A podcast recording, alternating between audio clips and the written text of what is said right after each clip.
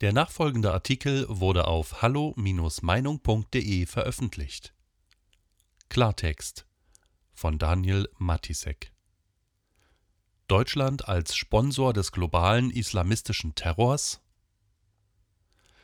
Pazifisten, Internationalisten und Anhänger des globalistischen Konzepts einer supranationalen Koexistenzordnung geißeln seit jeher die deutsche Rüstungspolitik und nennen insbesondere die von der Bundesregierung genehmigten Waffenexporte als eine der Hauptursachen und Eskalationstreiber der zeitgenössischen kriegerischen Großkonflikte.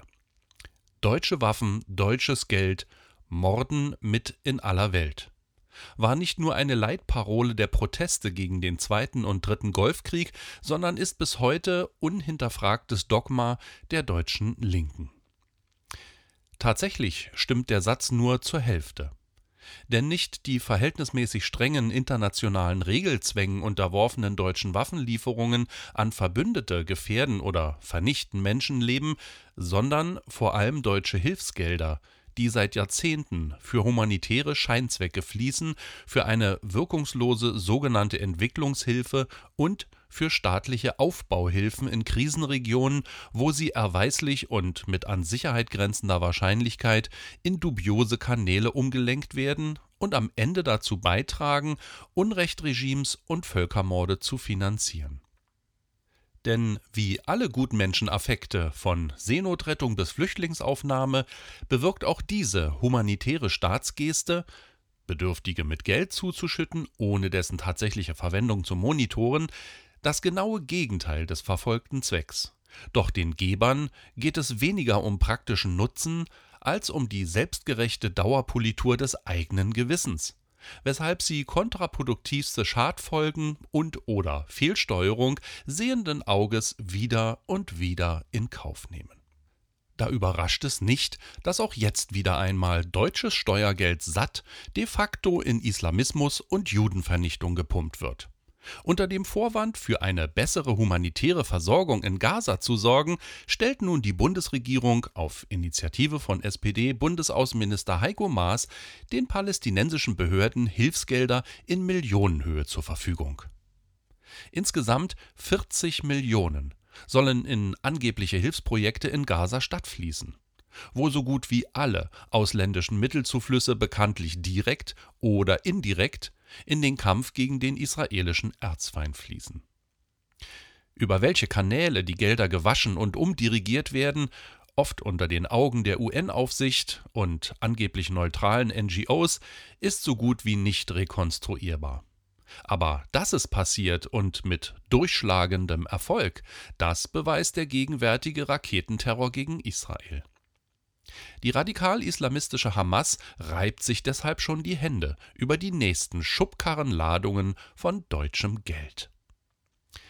Maas, der einer selbstgestrickten Legende zufolge einst ja wegen Auschwitz in die Politik ging, trägt mit dieser unverantwortlichen Hilfszusage zur absoluten Unzeit, letztlich zur weiteren Gefährdung oder gar Tötung jüdischen Lebens bei. Und entweder handelt die Bundesregierung hier aus Vorsatz oder aus an Unzurechnungsfähigkeit und Stupidität grenzender Blauäugigkeit. Schlimmer noch. Maas will auch auf EU-Ebene dazu beitragen, diesen humanistisch kamouflierten faktischen Hamas-Support zu steigern. Der aktuell gerade wieder aufgeflammte Nahostkonflikt und das im Himmel über Aschkelon und Tel Aviv aufstrahlende Arsenal müssten eigentlich den ultimativen Anlass für die EU und ihren größten Nettozahler Deutschland bieten, jegliche Hilfen zu stoppen. Und zuerst einmal zu untersuchen, wie einerseits militärische Hochrüstung eines Krisengebiets möglich ist das fast nur durch ausländische Zuwendung über Wasser gehalten wird, während es dort weder eine funktionierende Infrastruktur noch ein intaktes Bildungs- oder Gesundheitssystem gibt. Merkel-Deutschland tut das genaue Gegenteil und greift wieder mal ins Füllhorn der Steuerzahler. Dabei scheint es die deutsche Politik nicht zu jucken, dass sie auf dem besten Weg ist, Katar oder Saudi-Arabien den Spitzenrang als de facto Terrorunterstützer abzulaufen. Und zwar nicht nur, indem sie durch Pervertierung des Asyl- und Staatsbürgerschaftsrechts islamistische Brückenköpfe in Mitteleuropa zulässt und ausbauen hilft, sondern auch proaktiv durch maßlose Geldspritzen mitten in die neuralgischsten Regionen der Welt. Wo Maas und Konsorten nämlich gerade schon so in Geberlaune sind, setzen sie noch eins drauf und bescheren einem weiteren instabilen Kernland des politischen Islam reiche Geldgeschenke – diesmal auf afrikanischem Boden. Fast zeitgleich zu seiner Gaza-Unterstützung kündigte der deutsche Außenminister am Mittwoch auch noch Millionenhilfen für den Sudan an. Nachdem Frankreich einen Überbrückungskredit in Höhe von 1,2 Milliarden Euro für das afrikanische Land zugesagt hatte, ließ sich der Außenamtschef nicht lumpen und versprach für Deutschland Millionenhilfen im effektiven Volumen von über 450 Millionen Euro, die sich einerseits aus dem Erlass bilateraler Schulden über 360 Millionen Euro ergeben und zum anderen aus der Übernahme sudanesischer Zahlungsverpflichtungen beim Internationalen Währungsfonds in Höhe von rund 90 Millionen Euro.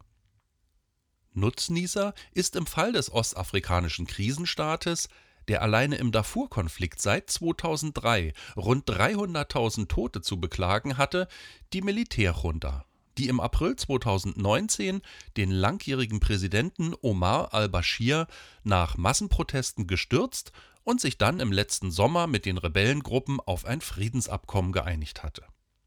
Denn auch hier steht außer Zweifel, dass die Finanzhilfen am wenigsten der geschundenen Zivilbevölkerung zugutekommen werden. Die Sudan-Konferenz im letzten Juni in Berlin, wo sich die Bundesregierung inmitten der Corona-Krise als diplomatische Großmacht inszenierte und Hilfszusagen von 1,8 Milliarden Euro auf den Weg brachte, hat nun zur Folge, dass sich Deutschland selbst in die Pflicht nimmt und sich wieder einmal nicht lumpen lässt, seinen Teil der Zusagen überzuerfüllen. Wir haben hier nicht nur Platz, sondern auch unbegrenzte Mittel. Versteht sich. Und es wäre ja nicht so, dass sich Deutschland gerade in einer epochalen Wirtschaftskrise befände, eine Staatsverschuldung für Generationen auftürmte oder mit Millionen pandemiebedingten Arbeitslosen und Firmenpleiten zu kämpfen hätte. Wo im eigenen Land alles in bester Ordnung ist und wir im zeitlosen Überfluss leben, da kann getrost auch den Failsdales des Planeten weiter aus der Bredouille geholfen werden. Ob in Palästina, oder in Afrika. Weitere Beiträge finden Sie auf hallo-meinung.de. Wir freuen uns auf Ihren Besuch.